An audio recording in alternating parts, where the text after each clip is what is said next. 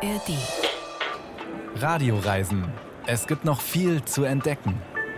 Ein Podcast von Bayern 2. Los osos son los grandotes, eh, medio gordos, con barba. Schwule Männer, die wir Bären nennen, also große, kräftige, manchmal ein bisschen dicke Typen mit Bart, die sitzen am Tisch und halten Händchen. Am Nebentisch sind dann vielleicht zwei Lesben, die sich küssen. Manchmal kommen auch Nachbarinnen, ältere Damen mit ihren Enkeln oder Mütter mit ihren Kindern. So beschreibt Rolando Aspetia, genannt Rolo, das Stammpublikum seiner Pride Bar, einer der ersten queeren Tagesbars in Buenos Aires. Herzlich willkommen zu den Radioreisen. Für uns geht es heute nach Buenos Aires, dort treffen wir aber nicht nur Rolo, sondern auch andere Vertreterinnen der LGBTQ-Plus-Community – und besuchen eine Varieté-Show und einen queeren Tango-Kurs. Danach geht es für uns nach Feuerland, dem Landstrich ganz im Süden von Chile und Argentinien. Wir erfahren dort nicht nur, wie es mit der Entdeckung der Magellanstraße als wichtiger Seeweg vonstatten ging, wir erfahren leider auch, wie schockierend brutal die weißen Siedler mit den indigenen Stämmen umgegangen sind, die sie auf Feuerland vorfanden. Und wir begleiten Dirk Rohrbach weiter auf seiner großen Tour durch die USA. An der Westküste geht es am Pazifik entlang von der kanadischen Grenze im Norden bis zur mexikanischen Grenze im Süden der USA. Freuen Sie sich auf die Umrundung der Olympischen Halbinsel im Bundesstaat Washington. Am Mikrofon begrüßt Sie David Mayonga.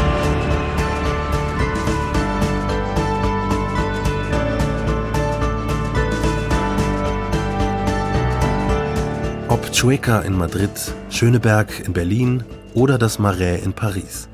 Christine Siebert fühlt sich wohl in Vierteln, in denen die LGBTQ-Plus-Community das Leben prägt.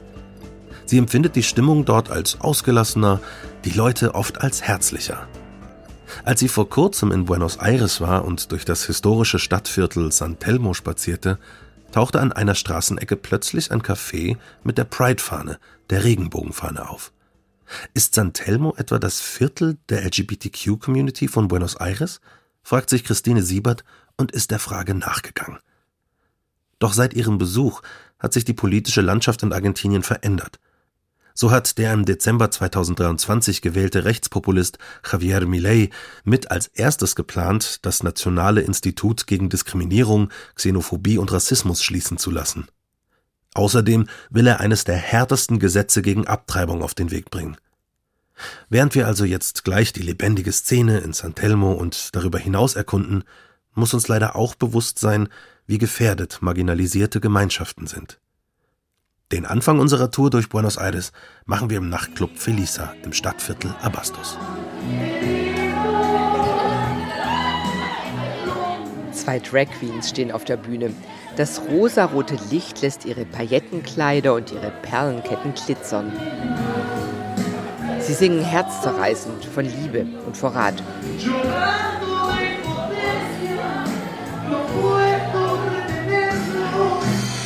Wie ich hier gelandet bin, dafür muss ich ein paar Stunden zurückgehen.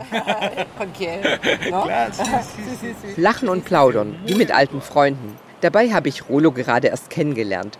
Er heißt eigentlich Rolando Aspetia, hat eine graue Bürstenhaarfrisur, ein strahlendes Lächeln und er ist der Gründer dieses Cafés mit der Regenbogenfahne im Fenster und der hübschen Terrasse voller roter Tische. Eh,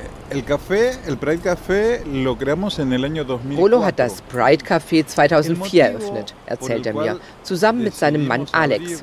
Die beiden sind damit neue Wege gegangen. Das Pride ist hier in Buenos Aires die erste Gay-Bar, die am Tag aufhat. Früher gab es nur Nachtbars. Die Nacht ist aber dazu da, sich zu verstecken. Und das wollten wir nicht.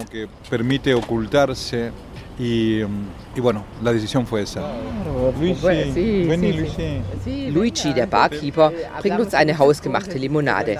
Herrlich erfrischend. Rolo erzählt von seinem bunt gemischten Stammpublikum. Eh, Schwule Männer, die wir Bären nennen, also große, kräftige, manchmal ein bisschen dicke Typen mit Bart, die sitzen am Tisch und halten Händchen. Am Nebentisch sind dann vielleicht zwei Lesben, die sich küssen. Manchmal kommen auch Nachbarinnen, ältere Damen mit ihren Enkeln oder Mütter mit ihren Kindern. Heute ist die Bar in der Mitte der Gesellschaft angekommen. Das war nicht immer so. Vor zehn Jahren, als die beiden das Restaurant eröffnet haben, waren die Zeiten noch anders. Ganz zu Beginn gab es die ein oder andere Aggression. Autos fuhren vorbei, die Insassen beschimpften uns, aber das hat bald aufgehört. Mittlerweile, sagt Rolo, ist Buenos Aires das erklärte Reiseziel der LGBT-Community. Buenos Aires ist ein Destino Viele kommen jedoch an und fragen erstmal, warum gibt es hier eigentlich kein Gay-Viertel, wie zum Beispiel das Marais in Paris? Ich antworte dann, umso besser, dass es hier kein Schwulenviertel gibt.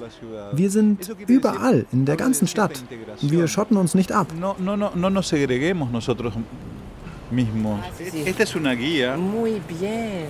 Aquí hay, hay como la, la, los lugares. Están, to, está, todo. bueno, están todos. Zum Abschied kommt der Barkeeper Luigi mit einer bunten Broschüre an unseren Tisch. Ein LGBT-Stadtplan. Für dich, sagt Rolo. Wir falten ihn auf. Über die ganze Stadt verteilt sind gay-freundliche Orte eingezeichnet. Kleiderläden, Hotels, Clubs. Die beiden empfehlen mir das Felisa, ein Kulturzentrum, Karaoke-Lokal, Nightclub und vieles mehr. Aber vorher soll ich bei der Reiseagentur Lunfarda-Treffel vorbeischauen. Die Agentur ist gleich um die Ecke, mitten in San Telmo. Ich sitze Mariana Radisic Kulirin gegenüber, in einem winzigen Laden voller Landkarten und Stadtplänen an den Wänden. Mariana will, dass Randgruppen hier in der Stadt selbst zu Wort kommen, dass sie den Touristen die Stadt aus ihrer Sicht zeigen. Ich bin queer, Jüdin und Feministin. Auf meinen Stadttouren will ich über all diese Themen reden. Buenos Aires ist eine lebendige Stadt. 2015 gab es hier eine feministische Revolte. Die hat die Mentalität hier verändert. Davon will ich erzählen. Und von mir selbst als Mitglied der LGBT-Community. Ich bin ohne Rechte geboren und heute lebe ich in einem der fortschrittlichsten Länder der Welt. Ich will will nicht nur zeigen, dass Buenos Aires LGBT-freundlich ist, sondern auch, wie es dazu kam. Es ist eine Geschichte von Kämpfen, von Aktivismus. Mariana führt die Besucher zu Schauplätzen dieser Kämpfe, zum Kongresso zum Beispiel, dem Parlament. Die Abgeordneten haben hier einige queerfreundliche Gesetze verabschiedet. Als ich eine Jugendliche war, hat Argentinien 2010 als eines der ersten Länder der Welt die Ehe für alle eingeführt. Auch die Transbewegung hat unglaubliche Erfolge erzielt. Unser Gesetz zur Geschlechtsidentität ist eines der besten und würdigsten der Welt. Auch die Plaza de Mayo zeigt Mariana den Besuchern, ein Platz direkt vor dem Regierungsgebäude. Zwischen 2019 und 2023 war Alberto Fernandez unser Präsident. Der hat eine nicht-binäre Tochter. Danny war Drag Queen, als ihr Vater damals seinen Wahlkampf lanciert hat. Und einige sagten, werden die Leute denn jemanden zum Präsidenten wählen, dessen Kind eine Drag Queen ist? Aber den Wählern war das egal. Das hat mich glücklich gemacht. Die Gesellschaft war weiter, als ich dachte. Ich verabschiede mich von Mariana. Es ist Abend geworden und ich komme langsam in Partystimmung. Also auf zum Fiesta-Lokal Felisa, das mir Rollo vorhin im Café empfohlen hat.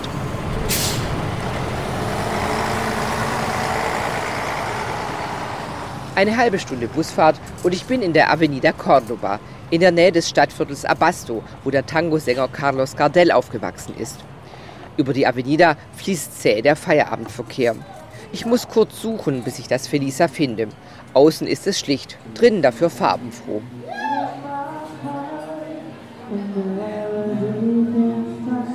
Auf einer kleinen Bühne wiegt sich eine Frau im roten wallenden Kleid.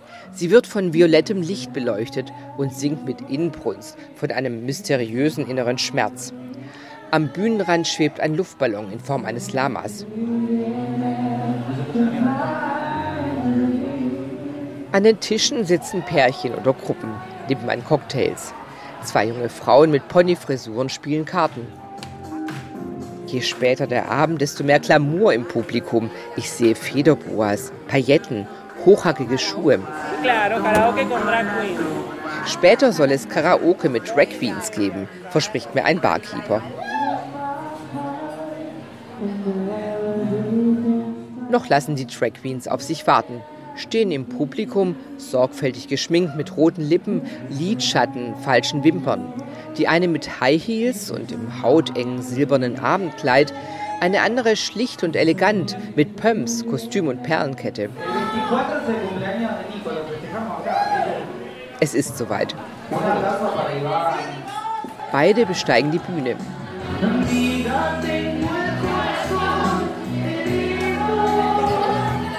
Sie singen vom Kampf um die Liebe, von Tränen, Verlust und Hoffnung.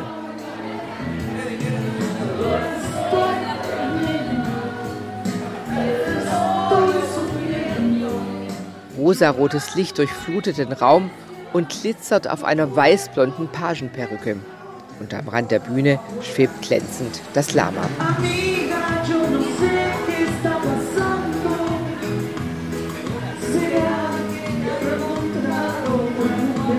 Ein Ohrwurm, dieses Lied.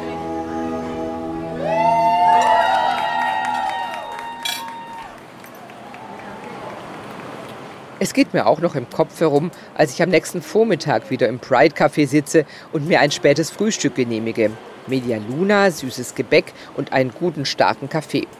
Jetzt treffe ich Rolo wieder. Er ist in Philosophierstimmung oder besser Sinnierstimmung.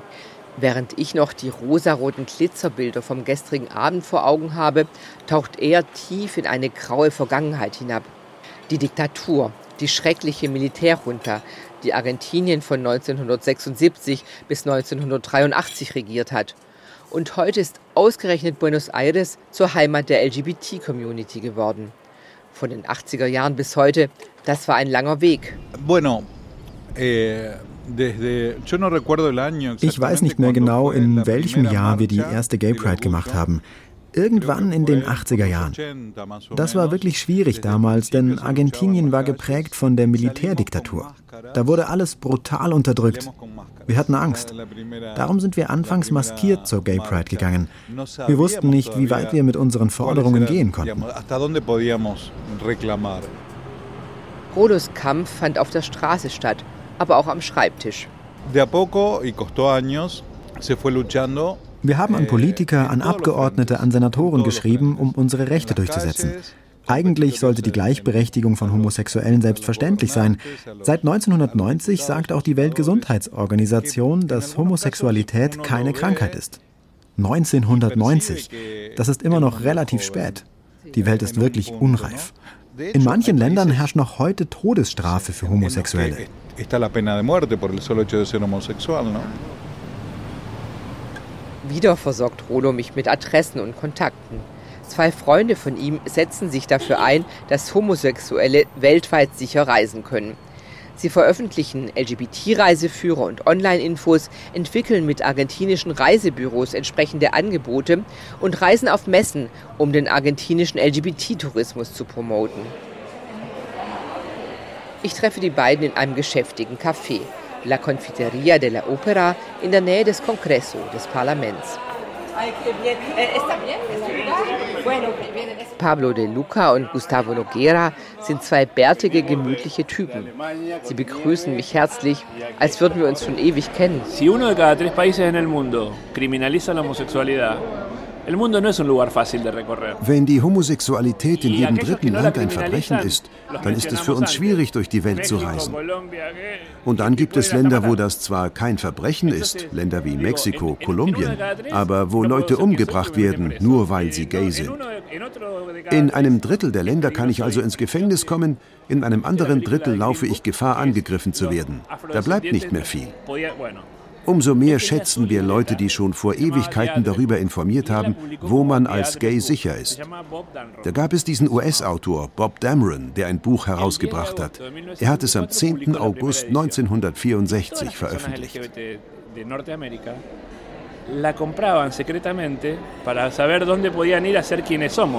Pablo und Gustavo erzählen, wie ihnen mitten in der Pandemie und der riesen Reiseflaute eine Idee kam. Der 10. August sollte zu einem besonderen Tag werden. Ein Tag, um die Welt für das LGBT-Thema zu sensibilisieren. Wir haben zueinander gesagt, weißt du eigentlich, dass es keinen internationalen LGBT-Tourismustag gibt? Für alles gibt es einen internationalen Tourismustag, nur dafür nicht. Wir haben unsere Freunde in allen Ländern kontaktiert und die Idee lanciert. Und so wurde der 10. August 2022 mitten in der Pandemie zum ersten internationalen LGBT-Tourismustag. Wir haben ein Online-Event organisiert und hatten dreieinhalb Millionen Besucher auf den sozialen Netzwerken. Alle haben das in ihre Sprachen übersetzt. In Israel, Deutschland, Italien, Spanien, den USA, Japan. Wir waren völlig überrascht.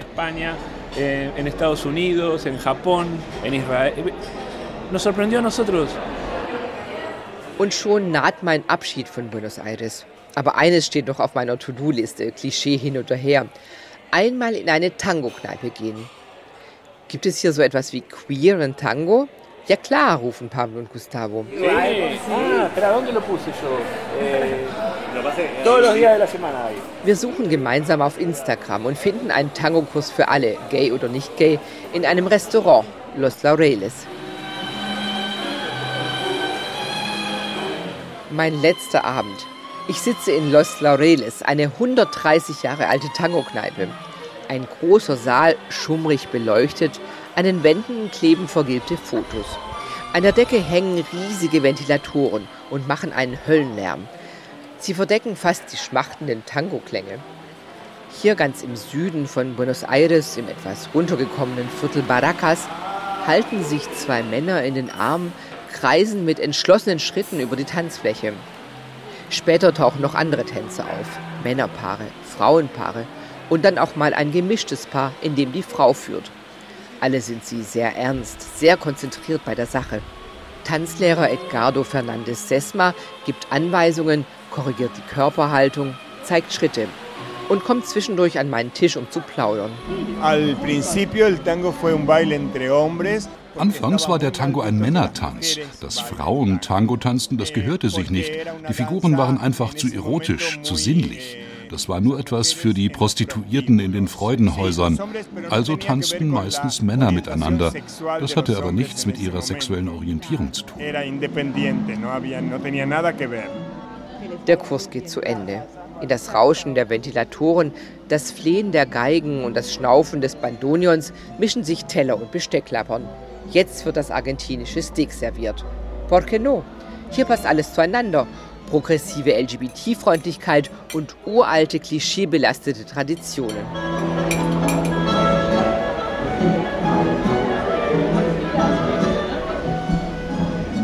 Argentinien. Das Land, in dem 2010 die Ehe für alle eingeführt wurde, in dem es seit ein paar Jahren die Möglichkeit gibt, statt männlich oder weiblich auch ein X für non-binär im Pass zu tragen, mit einer Hauptstadt, die so eine vielfältige queere Szene besitzt, es bleibt zu hoffen, dass all diese Errungenschaften nicht wieder verloren gehen. Gleichzeitig darf man nicht vergessen, dass die LGBTQ-Plus-Community divers ist und auch Menschen, die nicht weiß sind, dieser Community angehören. Die haben es unter der neuen Regierung wohl doppelt schwer, da Rassismus gegen schwarze Menschen und People of Color in Argentinien leider immer noch ein Problem ist. In diesem Kontext des Wandels bleibt die Frage, wie sich Buenos Aires, eine Stadt, die als eine der freundlichsten für queere Personen in Südamerika gilt, weiterentwickeln wird. Feuerland zählt zu einem der beliebtesten Traumziele. Der einsame Landstrich zwischen Chile und Argentinien gehört zu den schönsten Landschaften der Welt. Eine stille Welt mit Fjorden, Gletschern und sogar Regenwäldern. 1520, vermutlich am 1. November vor gut 500 Jahren, entdeckte Fernão de Magalhães oder bei uns bekannt als Ferdinand Magellan im feuerländischen Irrgarten der Inseln und Seitenarme eine Passage zwischen Atlantik und Pazifik. 1616 wurde Kap Horn vom niederländischen Seefahrer Willem Cornelis Schouten entdeckt. Jahrhundertelang war die Umrundung von Kap Horn bei den Seeleuten aller Welt gefürchtet. Zigtausende starben auf dem Weg um das Steißbein Südamerikas. Doch es waren die Yagan, eine von vier ethnischen Gruppen Feuerlands, die lange vor den Europäern nach Kap Horn vordrangen und den legendären Ort umrundeten. Noch immer sind Teile dieser Region unerforscht. Michael Marek ist für uns durch Feuerland gereist. Everything that you see here is Tierra del Fuego, all of that.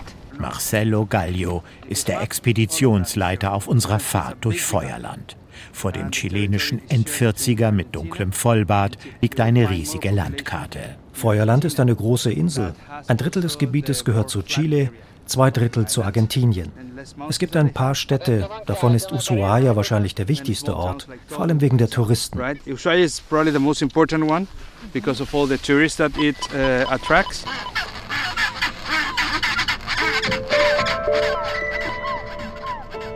Einmal im Leben nach Feuerland Pinguine aus nächster Nähe sehen, vielleicht sogar das berüchtigte Kap Horn umrunden. Die Isla Hornos gilt landläufig als südlichster Punkt Südamerikas. Ganz korrekt ist das zwar nicht, denn die menschenleeren Diego Ramirez Inseln liegen 100 Kilometer weiter südlich, aber was sind die schon im Vergleich zu Kap Horn? Alle Passagiere haben sich an Deck des kleinen Schiffes versammelt und sind aufgeregt.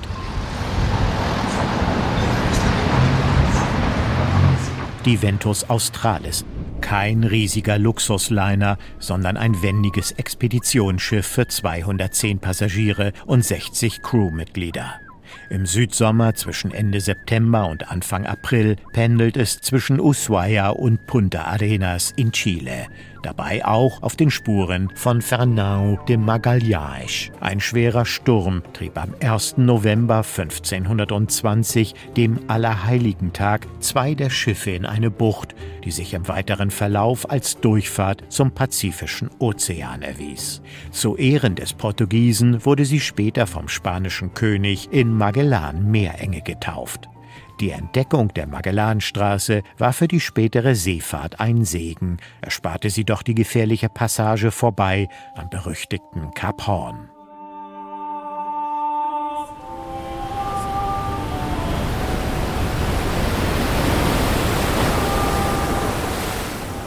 Fünfhundert Jahre später sind wir mit einem modernen Expeditionsschiff unterwegs. Gleichwohl heißt das 1000 Kilometer ohne Telefonnetz, Internetverbindung und Abendbespaßung wie auf Luxusliner üblich. Eine Entdeckungstour, um das Insellabyrinth der Tierra del Fuego zu erkunden mit seinen Fjorden und Eisfeldern.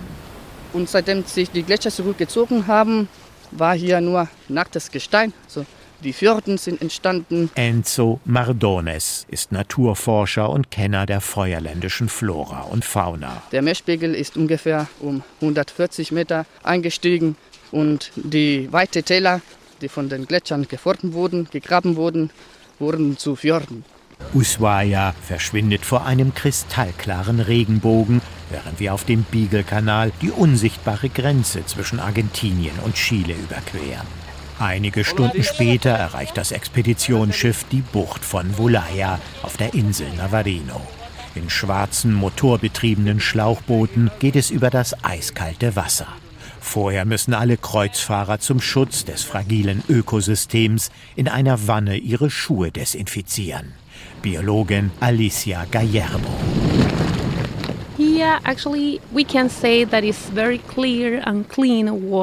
Das Wasser ist hier klar und sauber. Die Darwin-Gebirgskette bildet die letzte große Erhebung der Anden vor dem Ende Südamerikas. Gleichzeitig befindet sich hier ein wichtiges Süßwasserreservoir für die Welt. Darauf sind wir sehr stolz. Und deswegen versuchen wir alles, um dieses Gebiet zu schützen. Hier gibt es Pinguine, Seelöwen, Delfine und Buckelwale. Aber Tiere, die durch Plastikmüll schwimmen oder sich in Plastiknetzen verfangen, wie man das aus dem Internet kennt, nein, das gibt es hier nicht. No, nothing like that.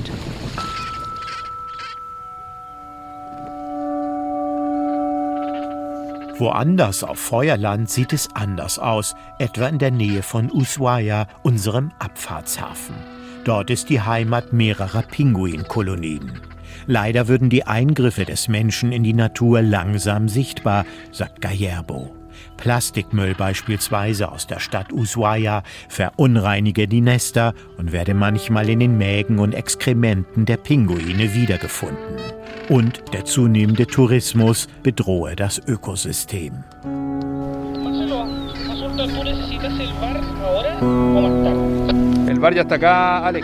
Wir sind in der Bucht von Wulaya und besichtigen eine verlassene Radiostation. Drinnen informiert eine kleine Ausstellung über die Geschichte der Region. Hier befand sich einst die größte Siedlung der Jagan, die zu den Ureinwohnern Feuerlands zählen. Expeditionsleiter Marcelo Gallio. They were in, living in a canoe, but most of the time, whenever there was bad weather, they could come out here and build these huts or wigwams. Die meiste Zeit lebten die Jagan in ihren Kanus. Aber bei schlechtem Wetter kamen sie hierher und bauten diese Wigwams aus Ästen, trockenen Blättern, Moos und Gestrüpp. Diese traditionellen Behausungen wurden von den ersten europäischen Entdeckern und Wissenschaftlern beschrieben.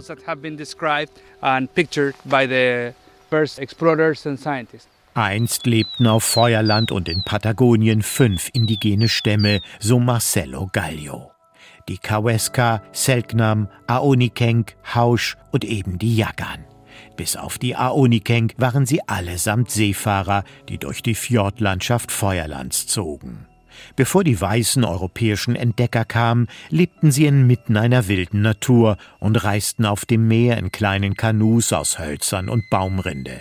Bis heute weiß man nicht, wie die Jaggern das Wetter voraussagten. Aber es ist überliefert, dass jede Familie ein Feuer in der Mitte ihres Kanus unterhielt. Zum Entzünden benutzten die Jaggern Flechten und Feuersteine, die sie von anderen Stämmen eintauschten. Now, if they had a wooden wie aber transportierten sie das Feuer, ohne ihr Holzkanu in Brand zu stecken?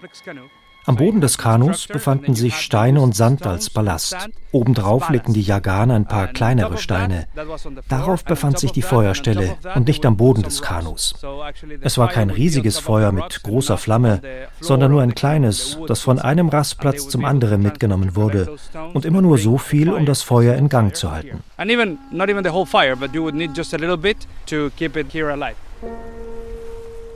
Anthropologen schätzen, dass die Ureinwohner vor circa 10.000 Jahren nach Patagonien und Feuerland kamen. Sie waren Meister darin, sich den Umweltbedingungen anzupassen. Tausende von Jahren lebten sie bei Polartemperaturen. Trotz des Wetters trugen sie kaum Kleidung, vermutlich war ihre Körpertemperatur höher als die unsrige heute.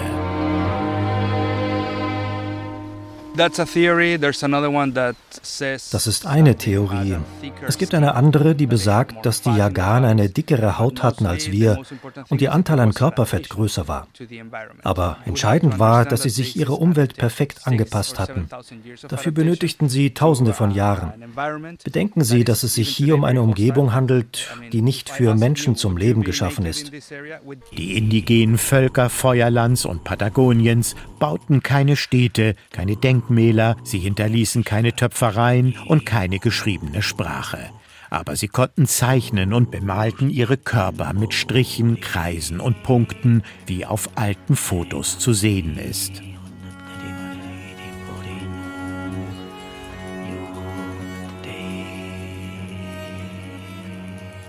Die Jagan lebten als Seenomaden. Sie rieben sich zum Schutz vor der Kälte mit dem Fett von Seelöwen ein. Auf den Gründer der Evolutionstheorie, Charles Darwin, müssen sie derart verstörend gewirkt haben, dass er seine Menschlichkeit verlor und die Jagan als Barbaren beschrieb, als elende, jämmerliche Geschöpfe. Expeditionsleiter Marcelo Gallio. Darwin formulierte das alles nicht als Wissenschaftler. Es war mehr seine persönliche Meinung. Für ihn gehörten die Jagan zu den erbärmlichsten Wesen, die er je gesehen hatte. Darwin wollte nicht glauben, dass er mit ihnen dieselbe Welt teilt. Aber dass Darwins Text veröffentlicht wurde, das hat den Jagan viel Schaden zugefügt.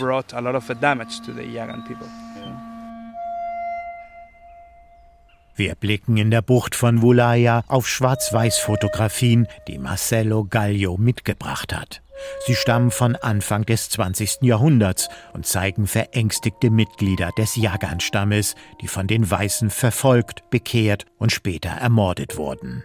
Hier auf der Tierra del Fuego am Ende der Welt hatten wir uns auf die feuerländische Stille gefreut, hatte uns die Schönheit der Natur mit ihren schneebedeckten Bergen und subantarktischen Regenwäldern in ihren Bann gezogen. Aber es war die Geschichte der indigenen Bevölkerung Feuerlands und ihrer Ermordung, die uns sprachlos machte. Zuerst ist es der Gedanke, dann das Wort und schließlich die Tat. Was mit den indigenen Stämmen in Feuerland passierte, basiert nicht nur auf Darwins Äußerungen. Im 19. Jahrhundert war die pseudowissenschaftliche Lehre des Rassismus weit verbreitet unter den Denkern in Europa. Die Behauptung, dass Menschen, die grundlegend anders aussehen als weiße Europäer, nicht zur Schöpfung, nicht zur Menschheit oder zumindest nicht zur gleichgestellten Menschheit gehörten, wurden von vielen europäischen Wissenschaftlern und Philosophen geteilt. Und wenn ein Mensch nicht mehr als Mensch angesehen wird, dann kann das Unheil losbrechen. Das gilt ja leider auch für die Besiedlung Nordamerikas. Wenn man vom Norden der USA an der kanadischen Grenze am Pazifik entlang bis hinunter in den Süden an die Grenze zu Mexiko reisen möchte, dann muss man sich bereit machen, mehr als 3000 Kilometer zurückzulegen. Dirk Rohrbach besucht für sein Projekt 50 States die Staaten der USA mit dem Kanu, dem Truck und nun für die Westküste der USA mit dem Fahrrad. Heute geht es in den Bundesstaat Washington. Einmal rund um die Olympic Peninsula, die Halbinsel westlich von Seattle. Mit seinem Gravelbike bricht Dirk Rohrbach auf und startet an dem Kanal, der eigentlich mal Hood Channel heißen sollte, jetzt aber als Hood Canal bekannt ist. Und genau dort am Kanal gibt's jetzt erstmal ein leckeres Austernfrühstück. Man braucht ja Proteine für die Radreise. We are standing um, on the Hamahama River Delta over our oyster farm. I just picked up a four-year-old Hamahama oyster. Austernzüchter Adam und ich stehen am Strand. Es ist Ebbe. Die Weißkopfseeadler rufen aus den Baumwipfeln. Große Netze sind über den Grund gespannt, um die Austern vor Fressfeinden zu schützen und das Ernten später einfacher zu machen. Yeah, it's early morning. Eagles are calling, and I'm gonna shuck an oyster. Adam greift nach einer Auster. Mit einem kleinen Messer sticht er in die Mitte der Muschel, da wo die beiden Hälften zusammengehalten werden. And now it's just starting a car. You just rotate the knife, and you pop that ligament in the back.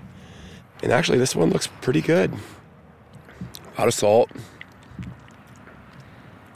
good texture, sweet finish. It's a good oyster. That shell is gorgeous. It's a good breakfast. Eine gute Auster mit guter Konsistenz. Erst das salzige, dann das süße Finish. Ein gutes Frühstück, findet Adam. Jetzt bin ich dran und ich stehe überhaupt nicht auf Muscheln. Rohe Austern schon gar nicht. Adam reicht mir trotzdem eine. Ich schlürfe, kaue kurz auf der weichen, gummiartigen Masse herum und schlucke runter. Ja, good breakfast. Ich breche auf, folge dem Highway 101 mit dem Rad jetzt nach Nordwesten. Die Olympic Peninsula ist ein grüner Dschungel aus Nadelbäumen. Eine fast 10.000 Quadratkilometer große Landzunge mit einem von zwei Nationalparks auf meiner Reise, dem Olympic National Park. Seit 1981 ist der UNESCO Weltnaturerbe. Wilde Küste und verwunschene Regenwälder, einsame Buchten und sturmumtoste Felsklippen. Fast sowas wie die Essenz der Pazifikküste. Und der Highway 101 wird mich einmal um die Halbinsel herumführen. Viel mehr Straßen gibt es auch nicht.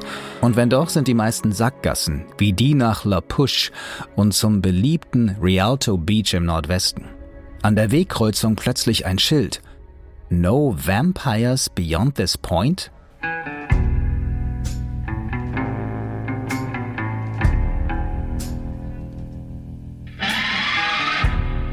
Was früher Transsilvanien war, ist heute Forks, Washington. Der Nabel der Welt für Vampire. Oder zumindest deren Fans. In dem kleinen Holzfällerstädtchen spielt nämlich die Twilight Saga. Erst ein weltweiter Bestseller dann ein weltweiter Blockbuster mit Kristen Stewart und Robert Pattinson. Deswegen gibt es hier auch eine Ausstellung mit Filmdevotionalien und jedes Jahr im September ein Festival, bei dem die meist weiblichen Fans sogar ein paar Darsteller treffen können.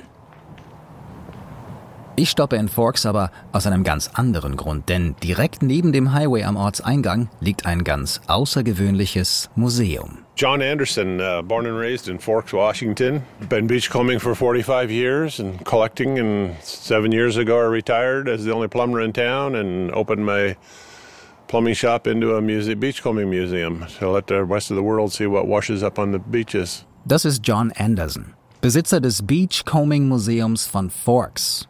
Hawaii-Hemd, Jeans, ziemlich entspannt. und stolz auf sein Museum. This is my museum. I've uh, created a lot of sculptures and towers, and uh, the museum here is quite an array of everything in it. So go in and take a look. Skulpturen und Türme hat John gebaut. Aus angeschwemmten Bojen, schon von weitem gut sichtbar platziert auf seinem Grundstück neben dem Highway. Früher war John Klempner, vor der Rente. Jetzt hat er sein Hobby zur Berufung gemacht. Beachcombing. Yeah, beachcombing is when you uh, go down and you hike the beach and you look for things on the beach, whether it be plastic or trash or rocks or driftwood, uh, and you pick it all up and you bring it back. Beim Beachcombing durchkämmt man quasi den Strand und nimmt mit, was man findet. John macht das seit bald 50 Jahren und hat in der Zeit ordentlich gesammelt. Flaschen, Walknochen, Flugzeugteile, Bälle, Puppen hat er in seiner Sammlung, eine Ankerkette aus dem 15. oder 16. Jahrhundert und jede Menge Bojen. Auch wertvolle aus Glas, die das Meer aus Japan herübergespült hat. That's the holy grail of beachcombing is the glass, Japanese glass fishing floats. They started making them in 1910 and they quit using them in the early 60s. So they still come in, go around the currents, and come in when the wind decides to bring them in. Türkisfarbene Glasbojen sind der heilige Gral beim Beachcombing.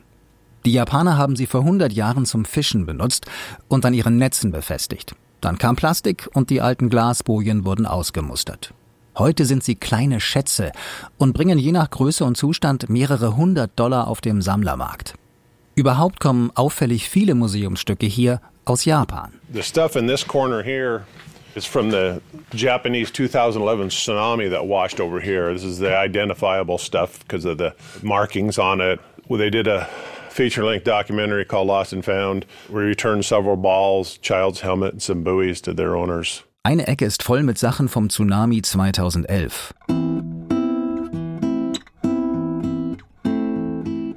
Auf manchen standen Namen und einige haben John und andere Sammler später zurück nach Japan gebracht.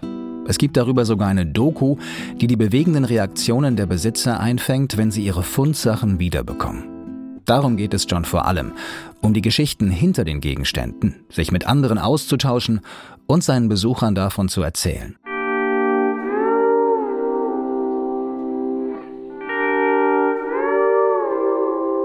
Im Winter macht John zu, reist mit seiner Frau und sammelt weiter. Auf Hawaii, in Texas oder Florida. Wie viele Stücke die Sammlung in Johns Beachcombing Museum mittlerweile umfasst, weiß er nicht. Und die zurückgelegten Meilen am Strand? John rechnet nicht in Distanzen, sondern in reparierten oder ausgetauschten Körperteilen. I look at it in uh, two new hips and two rebuilt ankles and a bad back. That's my mileage right there. Car's been in the shop. Rücken, Knie und Knöchel. Ein teures Hobby, besonders in Amerika, wo das mit der Krankenversicherung für viele ja so eine Sache ist. Bei den Besuchern besonders beliebt ist die Flaschenpost im Museum. Es gibt sogar eine aus Deutschland oder zumindest von einem deutschen Schiff. First message in a bottle I ever found was from a German sailor. Really? Yes, this one here. This bottle post is from a ship. The name is MS Alster Express. Bottle posted in the water on the little letter North Pacific Ocean. Please answer, reply. My address is Thomas Heinz, West Germany, Hanover. Am 16. Februar 1978 hat Thomas Hinz aus Hannover eine Nachricht vom Alster Express der Hapag-Lloyd in den Nordpazifik geworfen. Mit der Bitte um Antwort.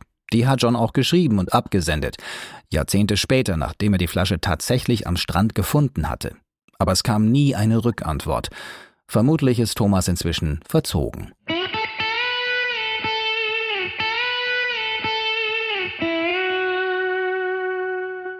Ach ja, eines muss ich natürlich noch fragen. Hat John Vampire getroffen in all den Jahren? No vampires. I've seen bears and whales and wolves and coyotes and raccoons and you name it, but no vampires. Okay.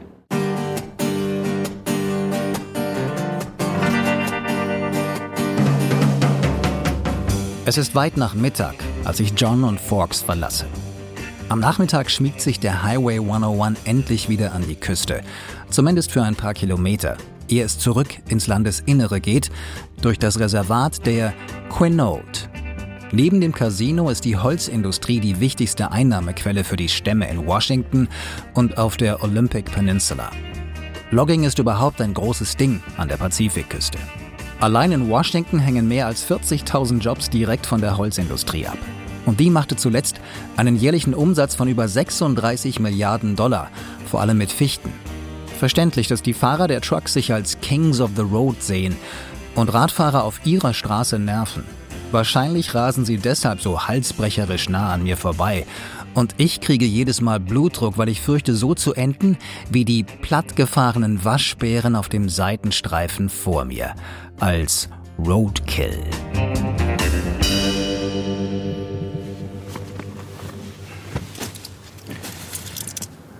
Kurz nach halb neun ist es.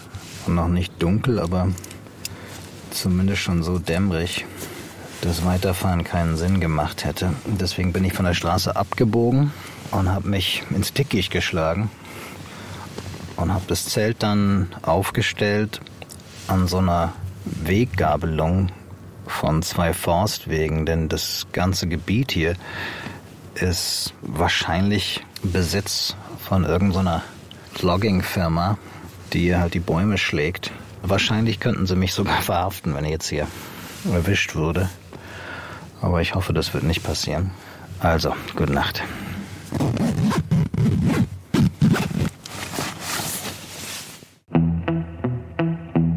Die Nacht bleibt ruhig. Keine Security klopft an mein Zelt, kein Bagger gräbt meinen Schlafplatz um. Ich mache ein schnelles Frühstück, packe zusammen und fahre weiter. Es geht immer wieder rauf und runter. Die Olympic Peninsula ist ganz schön hügelig, zumindest am Rand. In der Mitte wird es sogar alpin und über allem thront der 2430 Meter hohe Mount Olympus mit seinen schneebedeckten Flanken und Gletschern. Nach drei Tagen endet mein Abstecher und der Highway 101 bringt mich zurück an die Küste und zum Cape Disappointment. Da will ich unbedingt hin, wegen Lewis und Clark. Von den beiden habe ich ja in Staffel 1 immer wieder erzählt, als ich ihrer Route im Kajak auf dem Missouri River gefolgt bin. Genau hier am Cape Disappointment gingen sie an Land und hofften auf ein Schiff, mit dem sie zurücksegeln konnten. Das kam aber nicht. Ganz schön enttäuschend. Deshalb heißt das Kap hier aber nicht so, sondern wegen eines britischen Pelzhändlers. John Mears came here in 1788. He had been told that the big river was around here somewhere. So he figured he would come here, put the river on the map, and become rich and famous. Aaron Webster ist das. Ranger im Cape Disappointment State Park, ganz im Südwesten von Washington. Er trägt das klassische Ranger-Outfit. Braune Hose, steifes Kurzarmhemd in Khaki mit goldener Ranger-Marke, nur der breitkrempige Hut fehlt. John Mears, von dem Aaron erzählt, war auf der Suche nach einem großen Fluss, auf dem er ins Landesinnere vordringen konnte. Dorthin, wo Reichtum wartete. Biber und ihre Pelze. He arrived here, he looked straight at the river, and he decided that this was definitely not a river. He was disappointed. He felt he had been deceived. And so, what we now know as the Columbia River, he called Deception Bay. And the rocks that surrounded it, he called Cape Disappointment. John Mears hielt die Mündung des mächtigen Columbia River versehentlich für eine Bucht, also eine Sackgasse, and was very disappointed.